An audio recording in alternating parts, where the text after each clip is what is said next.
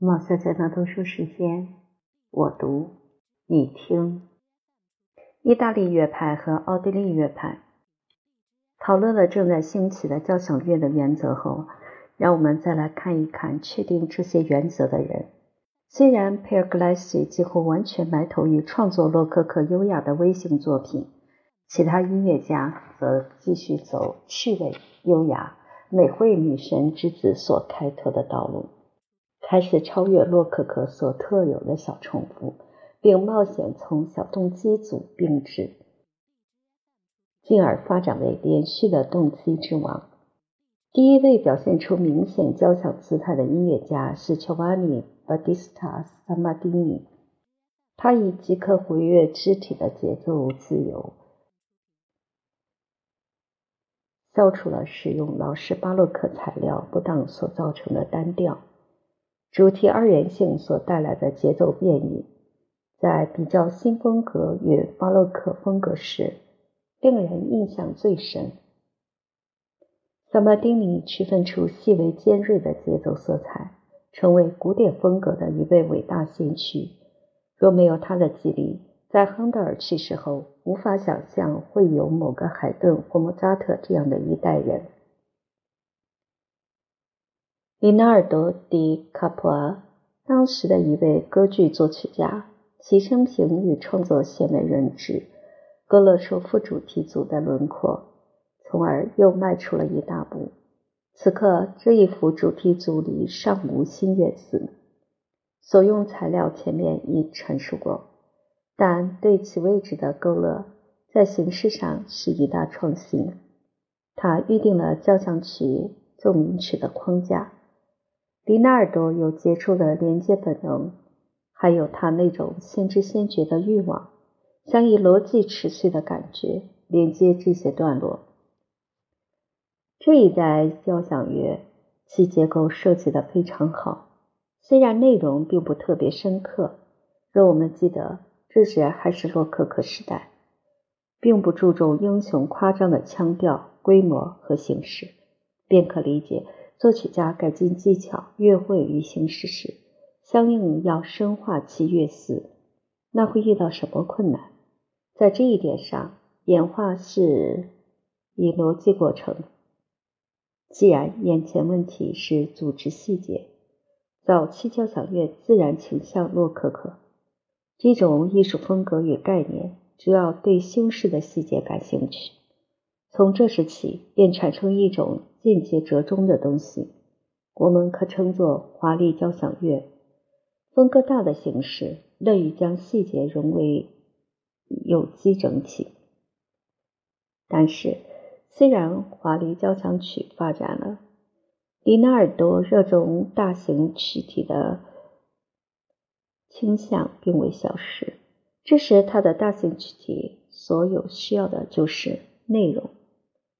而这来自于写歌剧，其技巧适用性强，旋律生动，乐队伴奏敏捷。历史在这一过程中的作用有待研究，这值得任何学者花精力去做。关于它在歌剧方面的作用，如何演变成在交响乐方面的作用，我们只知道波尔尼在调研意大利音乐时，其旅行日记中有一小段重要记载。在罗马，迪纳尔多·迪卡普尔先生有伴奏宣叙调的发明者之美称。但我在卡里塔的圣盖洛拉莫档案馆寻找作品时，发现斯卡拉蒂的一部清唱剧，作于上一世纪最后几年，即里纳尔多出世前。作品中正有几首伴奏宣叙调，但他并不自称为发明者，他只宣称。将长大的《Lidonello》或交响曲引入激情与悲愤的宣叙调，自己仅是最早尝试者之一。而这种宣叙调所表现或模仿的，就声乐而言，也许很可笑。在其作品中有许多这一类好场景，哈塞、加鲁皮、约梅利和皮切尼都很喜欢如此有意思。常常又很高尚的作品。将极富表现力的戏剧声乐风格转化为独立完善的器乐乐会。这一任务由里纳尔多开始，似乎在约梅利的音乐中谨慎的、用认真的艺术技巧而加以完成。这位伟大的戏剧作曲家，我们已称其为新乐队乐会早期发展的关键人物。他的长动机乐句不是单纯的铺张，去填充一种仍难以处理的形式中那些空洞的空间。而是有意尝试创造合乎逻辑的大型曲体。他的奏鸣曲展开部并不显著，有时完全看不到，但似乎有些因素今后在交响乐历史上会起大作用。如演奏的乐队渐强，不仅用作表现手段，也作为一种形式因素。约梅利带我们离开意大利。因为他那划时代的活动发生在德国，然而我们并不马上跟他去斯图加特，因为并不是德国，而是奥地利和波西米亚继续完成了意大利所开始的工作，又是地处南北之间的奥地利，将意大利人单纯意味的旋律发展同日耳曼人多维结构的本能融合为一体。旋律所在的高音声部，意大利人那流畅的歌唱，到德国人那儿失去优势。华彩旋律做出牺牲，成为主题作品的动因，并受交响之王中分句、和声、力度与节奏等的制约。这一过程造成了德国器乐在十八和十九世纪空前的成功，因为在歌曲与旋律方面。他们赶不上意大利人，可一旦表情性的歌剧乐会成功的转变为抽象的器乐语言，结果产生的交响情绪与音调就成了他们所特有的，而且从未受到任何其他民族哪怕是丝毫的挑战。奥地利注定会成为伟大的古典乐派的所在地。南德人比较开朗的气质和灵活性。促进了构成帝国的多民族的相互交往。捷克人、波西米亚人、波兰人、斯洛伐克人、匈牙利人以及斯洛文尼亚人都是出名的音乐民族。他们同德国人和意大利人融合起来，这为古老的奥地利帝国的文化生活打上了国际的印记。但音乐纽带已长达几个世纪。可追溯到弗兰德斯和西班牙的李白唱诗班，以及意大利宫廷歌剧。其他风格因素通过北方的中介而被吸收。英国键盘乐、法国喜歌剧、德国歌唱剧都进入了维也纳。法国的敏感、意大利的温柔，以及奥地利那无法模仿的情感风格，在维也纳这一传统的融入中。合为一体，但尽管有这种国际主义，仍是德奥的因素主宰。而古典主义乐派，我们通常称为维也纳乐派，以后仍是日耳曼音乐史不可分离的部分。在哈布斯堡王朝的国土上创作的优秀作曲家人数众多，令人回想起文艺复兴时期意大利的丰盛创作。其中来自维也纳和下奥地利州的有约翰·格尔格罗伊特、格尔格马蒂亚斯·莫恩、马托伊斯·施勒格尔、格尔格克里斯托弗·沃根塞尔、伊格纳茨·雅克布·霍尔茨鲍尔、弗洛里安·约翰·戴勒、约翰·克里斯蒂安·曼、弗兰茨·阿斯佩尔曼。约瑟夫·施塔策尔、利奥波德·霍夫曼、卡尔迪特斯、约翰·迈克尔·海顿、弗朗茨·约瑟夫·海顿、沃尔夫冈·阿马多伊斯·莫扎特、约翰·申克、安东·埃贝尔、约翰·戈尔格尔布雷希茨贝格、伊格纳茨·乌姆劳夫。约瑟夫·维格尔、伊格纳茨·普拉耶尔、弗朗茨·彼得·舒伯特、卡尔车尔尼、波西米亚、摩拉维亚以及苏台德区产生了。布胡斯拉夫·切尔诺霍尔斯基、约翰·迪斯马斯·泽林卡、弗朗茨·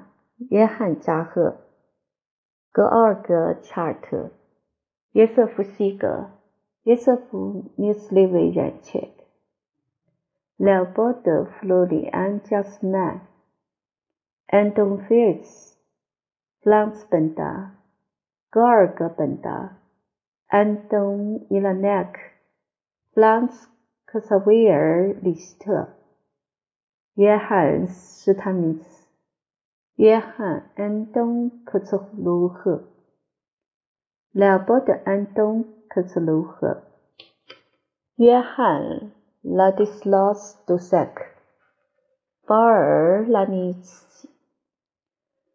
夫·西格、约瑟夫·涅约翰巴布迪斯特万赫尔文切尔穆勒 lance and don Loslier 以及阿达贝特基鲁维茨读过这张类似于作曲家总名录的东西后我们也许很吃惊所谓的维也纳乐派通常仅限于海顿莫扎特与贝多芬。且包含那么多的天才，来自于各斯拉夫省份的作曲家，比例那么大。但正是这种各民族及其民俗之集成，才创造了我们脑海里与维也纳乐派相连的奥地利之音。来到奥地利的巴伐利亚人与莱茵人或意大利人都免不了被这辉煌的音乐气氛所吞没。成为完全规划的维也纳人，维也纳的帝国宫廷、萨尔茨堡的大主教教廷以及无数贵族之家，把音乐家从奥匈帝国各州吸引而来。不仅因为这些机构声名卓著，也因为战事不断，使边境地区不安全。波尔尼就布拉格发表评论说。也许在某些人看来，似乎会很奇怪：这样一个音乐王国的都城，里面每个人的天才都公平的受到考验，但大音乐家竟然不比别的地方多。然而，我们若想一想，音乐是宁静、休闲、丰盛的艺术中之一种，那便不难说明这一点。现在，波西米亚人若在一起。便永无长久的平静。即使在短暂和平的间隙，其第一流贵族也都依附于维也纳宫廷，且鲜有居于京城的。一大群作曲家并不居于帝国京城，他们移居德国、意大利、法国等国。奥地利确实成了向欧洲大陆大部分地区，尤其是向德国和中欧输送作曲家的国度。因此，其中如兹林卡和伊拉奈克去了德累斯顿，缪斯利维切克去罗马，扎赫去美因茨，查特、施塔米茨、李希特、菲尔茨和霍尔鲍茨尔去瓦尔茨的曼海姆，杜塞克和普莱耶尔去巴黎。戴勒去慕尼黑，勒斯勒尔去卢德维希堡，本大兄弟去柏林和哥达，海顿去基斯马尔滕和匈牙利的埃斯特哈兹。像是第二个那不勒斯，维也纳成了音乐世界的大都会，音乐与音乐家的聚散之地。它重塑音乐外形所形成的风格。不仅被视作古典完美之顶点，也在古典派最后的代表人物去世多年后，仍保留了某种生命力。在维也纳，洛可可没有像先前在北德那样轻易取胜，因法国的影响在北德非常之强大。巴洛克复调威严的味道是约翰·约瑟夫·福克斯。阻止了复调和艺术作曲的瓦解。的确，整个维也纳乐派对保存这些伟大传统的残余部分产生了有益的影响。第一部完整四乐章带小步舞曲的交响曲是格尔格·马蒂亚斯·莫恩早在1740年写就的 D 大调交响曲，即约在海顿八四岁那年。如同他移居曼海姆的同行，莫恩在那不勒斯年轻一代作曲家的影响下，开创了自己的器乐风格。但较之他的曼海姆同行，巴洛克对他的影响要大得多。他的创新及乐队感都无法同施塔米茨的天才相比，但蒙恩无疑要早于这位波斯尼亚交响乐作曲家。蒙恩新的独立的器乐语言。使他有资格列为古典乐派最重要的先驱之一。蒙恩那一批活跃到该世纪中叶的维也纳作曲家，便是德奥交响乐的最早代表。他们的风格尚不成熟，组曲中重复的技巧明显表现在无数的魔镜中。在有点沉重的低音中，可见到某种巴洛克精神。但更具泥土气息的奥地利和波西米亚农民舞曲开始取代洛可可精致的舞曲。这种农民舞曲，我们从海顿交响曲的小步舞曲中已经熟知。德国交响乐初期的顶级人物是沃根塞尔，但在为维也纳交响乐做符合逻辑的结论之前。必须先看看散居在德国的奥地利波西米亚作曲家的情况。曼海姆乐派，这些作曲家中最重要的一派，可见之于曼海姆的法尔茨选帝后宫廷。卡尔特奥多尔公爵是文学艺术一贯的坚定赞助者，使曼海姆成为德国文化生活最辉煌的中心之一。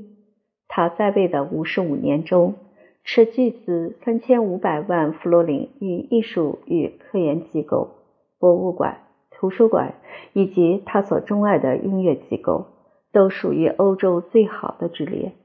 在曼海姆及周边地区，所有的画家、雕塑家、建筑家、音乐家、歌唱家、演员都受雇于该宫廷。在评价曼海姆及其音乐的历史性作用时，这是一个很重要的事实，因为曼海姆的音乐史这是该宫廷公爵的趣味和愿望的历史。特尔多尔公爵本人是个有才能的音乐家，在其宫廷集聚了一群超凡的音乐家，这群人即是后来的曼海姆乐派。这一派又可分为两批。老一辈由创始者组成，即施塔米茨、利希特、霍尔茨鲍尔，以及其后的菲尔茨和朱塞佩·托埃斯基。年轻一代则有克里斯蒂安·卡纳比西、弗朗茨·贝克、恩斯特·埃斯纳尔以及伊格纳茨·弗兰克尔。还有一批，其繁盛是在这一乐派走下坡路之后，其中有卡尔·施塔米茨、威廉·克拉默、安东·施塔米茨以及卡尔·肯纳比西。面对维也纳古典风格的全面胜利，他们仍继续着自己的传统。三位创始人都是奥地利或波西米亚音乐家。在上一节中有关哈布斯堡国土上的音乐家的总表中，都提到过，在他们加入宫廷乐队时，施塔米茨才二十四岁，利希特三十八岁，霍尔斯鲍尔四十二岁。上述这些事实表明，不论在曼海姆本地的风格和乐派，尤其我们发现其后两位音乐家，即菲尔茨与托埃斯基。也分别来自波西米亚与意大利。现在，我们来看看奥地利与意大利音乐家在曼海姆所见到的背景情况。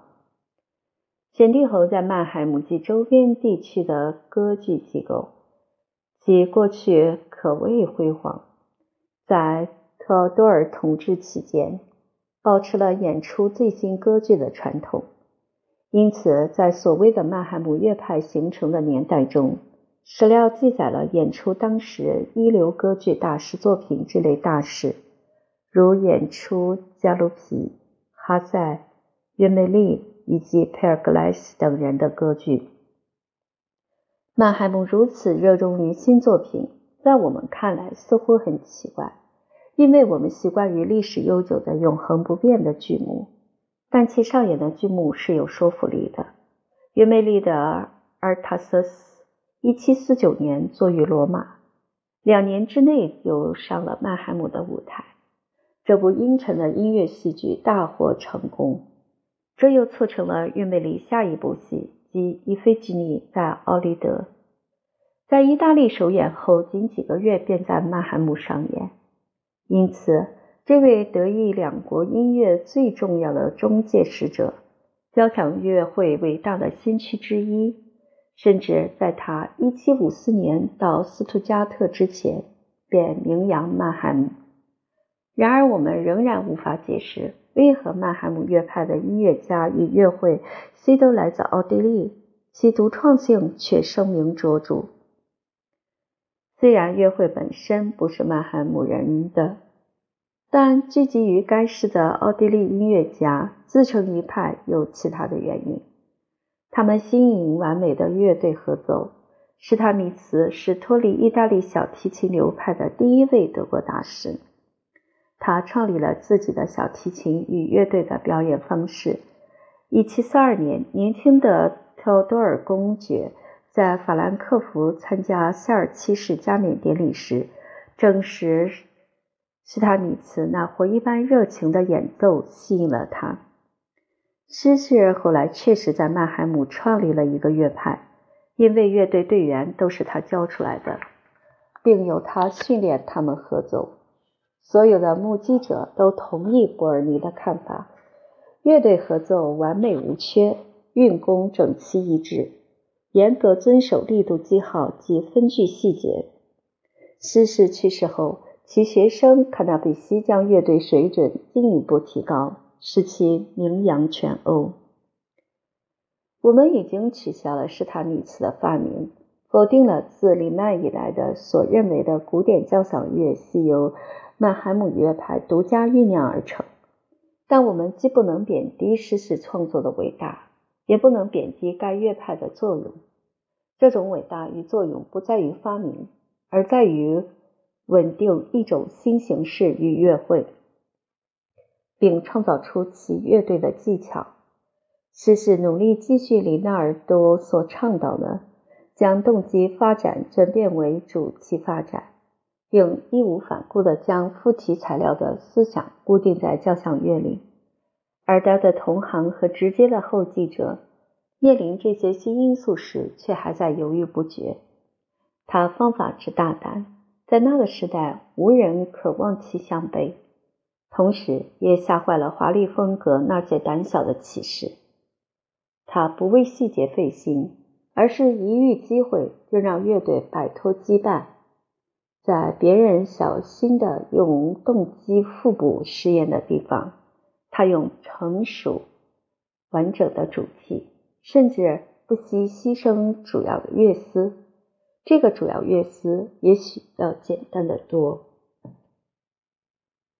然后史塔米茨清楚的确定了奏鸣曲各部，但各部的逻辑因果关联尚待完善，因他的思想太大胆，而技术却不够精细，因而无法造就有机发展所需的形式内容的平衡。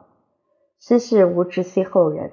但他真正交响性思想的那种雄浑大气却未失传，这种大气一直潜伏着，待到有知音能同样大胆的表现的人出世来聆听他火一般热情的预言。我们很幸运，至少有一部施塔米茨作品可用来证实这一点，即他所谓的 C 小调乐队三重奏鸣曲作品第四号之三。由里曼的大学音乐社出版。贝多芬第五交响曲协序曲乐章确实是模仿了这一试读三声部的末乐章，二者的主题与结构安排以及乐队声音的处理，其相似之处一眼便能看出。除约派领袖施塔米茨外，老一辈中最重要的两位是李希特与菲尔茨。李希特从其故乡摩拉维亚来到曼海姆，1747年至1769年间是公爵乐队的歌唱演员、小提琴手及作曲。最后去了斯特拉斯堡，一直到一七八九年逝于该地。他差不多在莫扎特之前半个世纪出生，而去世近两年后，莫扎特才出世。李希特经历了通向古典乐派的整个时期，目击了该乐派播种与收获的全过程。他对这一发展中的风格的贡献并非不重要，他有力支持了施塔米茨。但其特点不如诗士那样明确，那样富于个性。菲尔茨如同年轻一代的那不勒斯作曲家，完全为旋律所主宰，有时如歌唱，有时又顽皮或腼腆，但总很清新圆满。他将丰富的旋律用于主题，但就他而言，与其说交响乐重要。不如说，他更想以合适的框架来展示他那甜美流畅的乐思，这同失血固执的交响本能形成奇怪的对比。这令情感风格的作曲家高兴，他们将菲尔茨视作偶像，视作华丽交响乐理想的斗士。我们不应轻视这位极有天赋的青年作曲家的贡献，因为他的不少精神。后来在克里斯蒂安·巴赫与莫扎特的作品中再现。前古典交响曲的进一步构成，交响乐的问题还未解决，虽然已从各种角度加以处理。约在1760年后，以前被早期交响乐作曲家在创作中抛弃的所有外在因素，开始得以重新组合。老一辈音乐家在这个过渡时期有点迷茫，他们力图用大量碎片锤炼出一种新形式，但他们队伍中唯一有天才精神的施塔米斯尚来不及驾驭自己迅猛的想象力，便失去了。新一代作曲家当时忙于使交响曲各部分紧凑并符合逻辑。他们的问题是如何部分恢复从前凝聚对位作品的那种奇妙的延续性，但这一次肢体中不再伴有那种严格性，而是要增加节奏与声部进行的自由和变化。这是当时人们所珍视的创新。那不勒斯作曲家细腻的旋律美渐渐消失，代之于交响性的精炼简洁。这是日耳曼音乐天才的标志。主题与各部的二元性依旧是基本的美学风格准则，但孤立的形式因素渐渐为主宰整体的交响有机体所吸收。副部的存在及形式地位，其合理性应由其内容来证明。展开部主题斗争的战场，形成了交响曲的重心所在。这一部分已表现出我们给予古典交响曲的所有特性，加工主题材料，穷尽其所有潜能，激起在线部中那股不可抗拒的浪潮。当时，作曲家沉浸在狂飙运动的精神之中，不再满足于华丽风格所反映的内容，他们在寻求更深刻的思想，并能以恰当的艺术形式加强之。使之有说服力，这便是现代交响乐的开端。但其道路艰难乏味，许多天才艺术家都没走完这一旅程。他们的悲剧既是华丽交响乐的悲剧，也是后来的浪漫派交响乐的悲剧，在于乐思太多，酝酿却不充分，又用太多的细节表现。交响原则容不得这样的散乱。开端虽令人难忘，但之后便处于困境，因而音乐世界将其抛在后面。但在讨论失败者之前，让我们先来看看成功的缔造者。对这些人来说，创造本身的重要性倒是其次的，要紧的是要有开拓的意愿，加强表现能力，甚至超越原有乐思的限度。他们眼中从不失去主要乐思，必须充分利用主要乐思，以去除所有外来因素，这是基本原则，交响乐的基石。此时也已为狂飙运动这一代人所清楚意识到。然而，这要求一种新概念，即形式用作加强内容的手段。因此，从这时起。形式与内容的关系较之以往更密切，更具因果性。以前，形式仅仅是可创造的思想的框架。此时，施塔米茨所设想的大胆的大型曲式开始成型，一种丰富而复杂的作曲技巧则用来填补缺口，并将各部分连在一起。交响乐与内容成为一体，在这一代人手下。动机主题技巧去除了其人工复杂的特征，表现为自由流动的音乐想象的产物。瓦根塞尔是最古老的交响乐乐派的最伟大的大师，也是连接这一古老乐派与伟大的古典乐派之前的一代人的大师。这个维也纳人从意大利人那里接过二元性的交响形式和乐会。但他的动机创作表现了德国人的特性，编织的比意大利作品更严密，发展的逻辑超越了约美里。瓦根塞尔朝着稍早的施塔米茨式的交响写作迈出重要的一步，将动机写作变成了主题写作，即变为划分成乐段的乐思，包含几个独立动机的主题。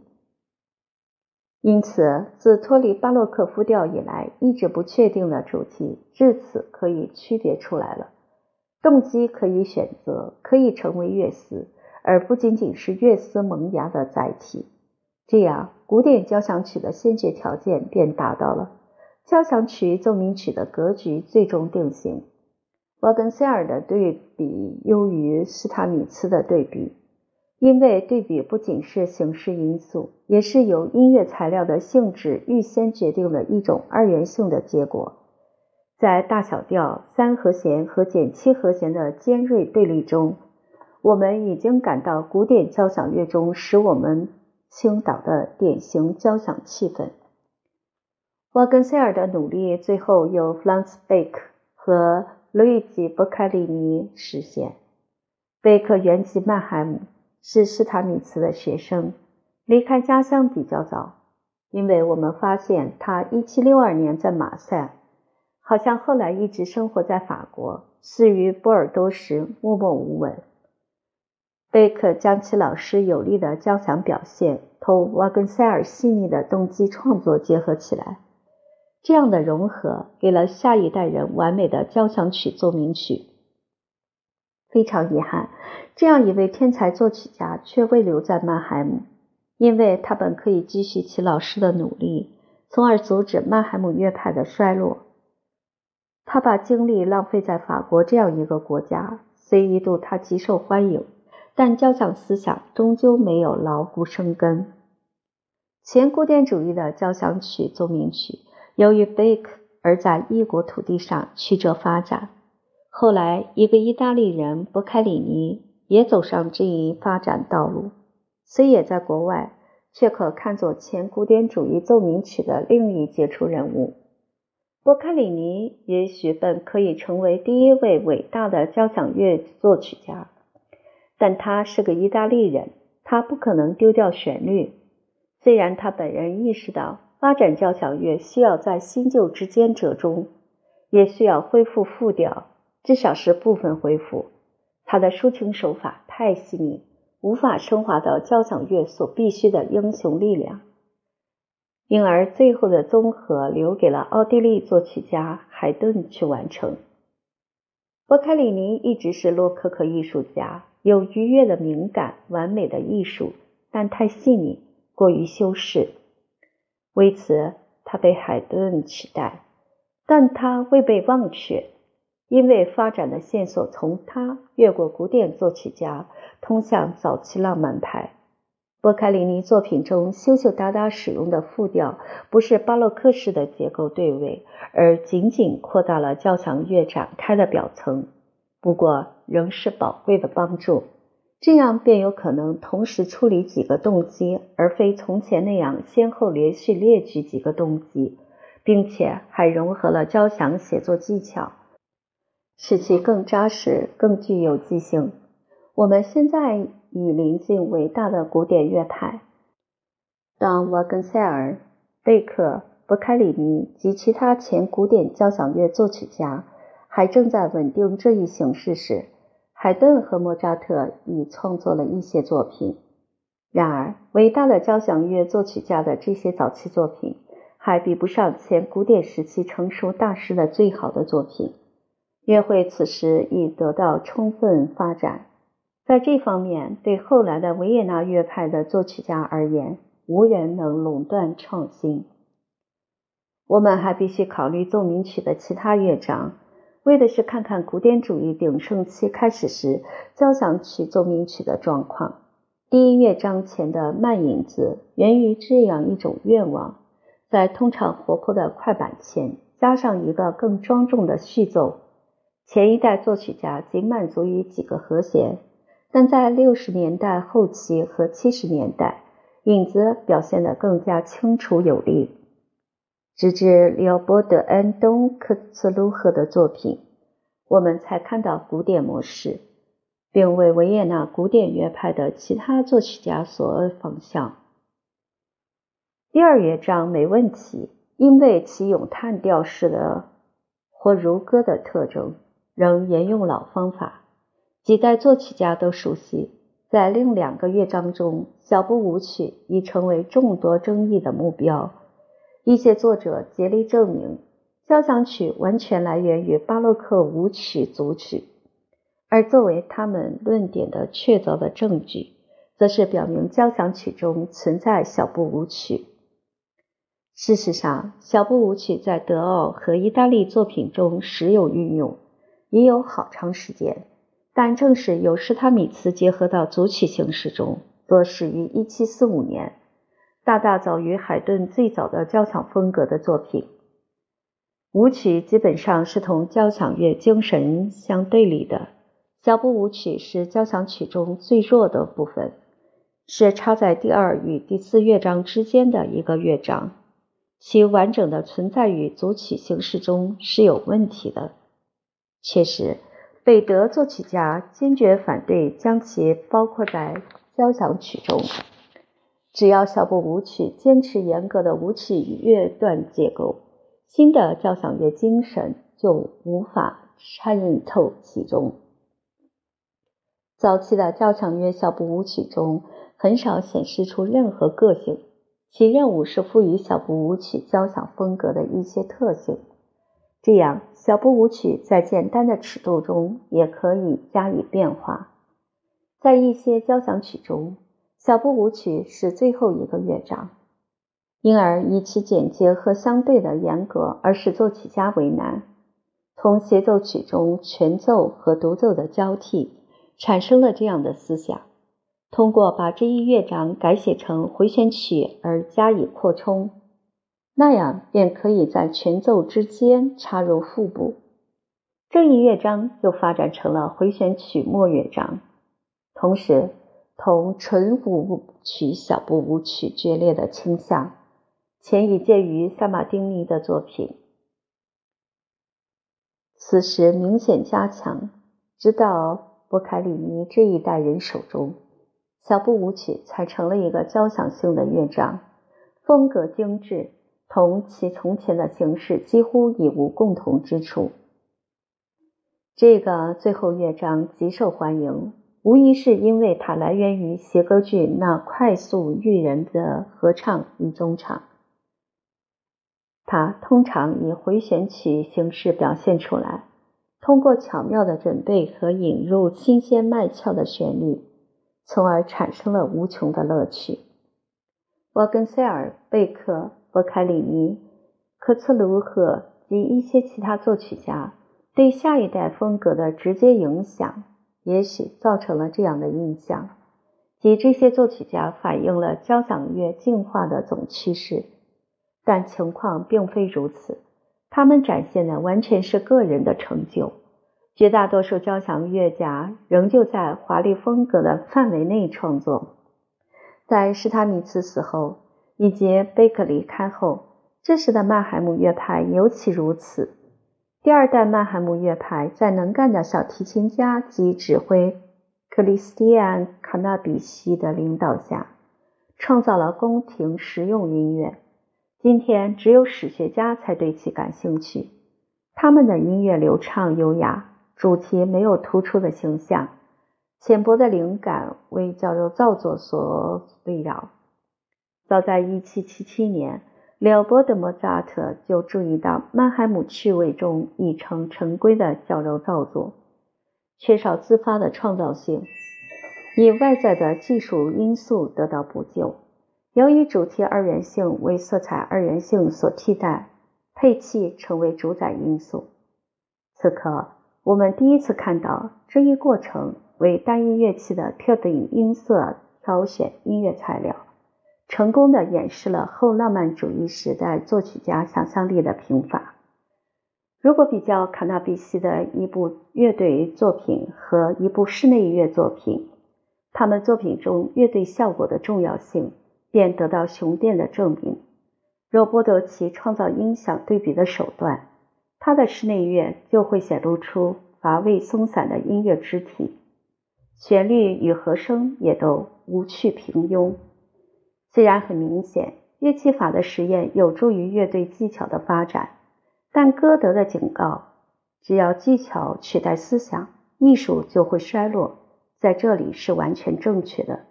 对二十世纪初的乐队作品而言，歌德的警告同样有效。